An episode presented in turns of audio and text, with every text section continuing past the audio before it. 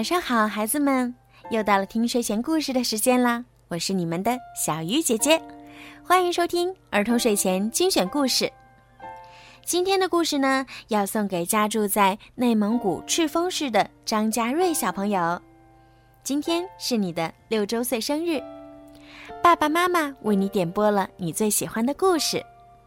爸爸妈妈想对你说：愿你是风，鼓起白色的帆；愿你是船，劈开蓝色的波澜。生活正在你的前方微笑，勇敢的走向前去，将彩色人生拥抱。爸爸妈妈祝你开心快乐每一天，生日快乐，我的女儿。小鱼姐姐也要祝张家瑞小朋友。每天开心、健康，和爸爸妈妈一起幸福生活。好啦，今天呢，小鱼姐姐要给你讲的故事是小公主苏菲亚系列的《勇敢的苏菲亚》。现在就让我们一起来听好听的故事吧。随着号角声响起，飞马比赛开始了。在魔法王国，这是最受欢迎的一项运动。苏菲亚也很喜欢。你知道吗？皇家预备学校也有一支飞马队。詹姆斯对苏菲亚说：“我们明天就开始训练。”苏菲亚突然有了一个想法。第二天，苏菲亚来到皇家预备学校的马厩。飞马队的教练吉列姆先生看到他说：“公主。”观看比赛的看台在那边呢。我不是来看比赛的，苏菲亚说：“我想加入飞马队。”其他人听了都大笑起来。只有王子才能骑飞马，雨果王子说。安博把苏菲亚拉到一边说：“骑马飞行可不是公主该做的事儿。”苏菲亚伤心极了。晚上，她向幸运草说起今天的事儿。我想加入飞马队，可是大家都说只有王子才可以参加。幸运草说：“如果你真想去，就想办法去做吧。”苏菲亚笑着答道：“你说的对。”第二天，苏菲亚又来到马厩。她对教练说：“我已经准备好开始训练了，请帮我找一匹马，好吗？”吉列姆先生说：“只剩下一匹没人要的马了。”我要。苏菲亚回答说：“剩下的这匹马叫迷你木，它的个头很小，而且有点胆小。”我觉得你很棒，苏菲亚说。过几天就要举行选拔赛了，获胜的两个人将组队代表魔法王国参赛。王子们骑上自己的马，飞上了天空。苏菲亚还在地上，她连马背都骑不上去呢。还好有詹姆斯帮忙，苏菲亚总算骑上了马背。谢谢你，苏菲亚感激地说。好吧，迷你木，出发。苏菲亚说着，拽紧了缰绳，她终于飞了起来。可刚飞起来，苏菲亚就从马鞍上滑了下来，重重的摔在了垫子上。詹姆斯连忙跑过来帮忙，拉起苏菲亚。还是别练了吧，詹姆斯建议。我不会放弃的，苏菲亚答道。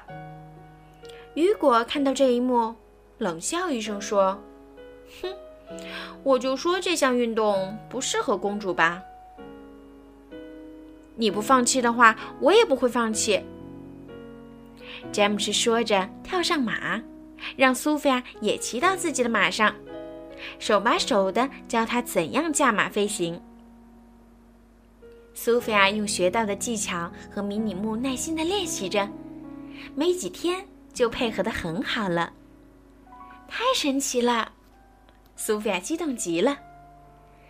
詹姆斯带苏菲亚练习最难的一个项目：飞到钟塔的塔顶，敲响悬挂在那里的大钟，苏菲亚信心十足的大喊：“加油，米尼木，咱们能飞上去！”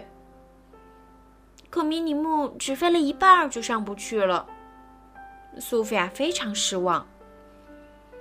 苏菲亚沮丧的坐在台阶上，心想：“也许大家说的对，只有王子才适合骑飞马。”美兰达知道了女儿的心事，鼓励她说：“不要放弃，王子们能做到的，公主也能做到。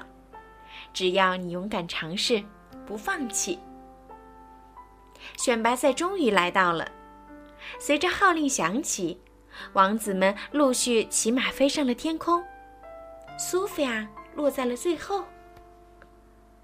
苏菲亚一边飞过树梢。一边鼓励米尼木：“我坚信咱们能做得更好。”苏菲亚越飞越快，超过了一个又一个王子。苏菲亚飞到了钟塔前，她大声喊着，鼓励米尼木：“向上飞，加油！我们一定能做到。”他们飞呀飞，终于飞到了塔顶。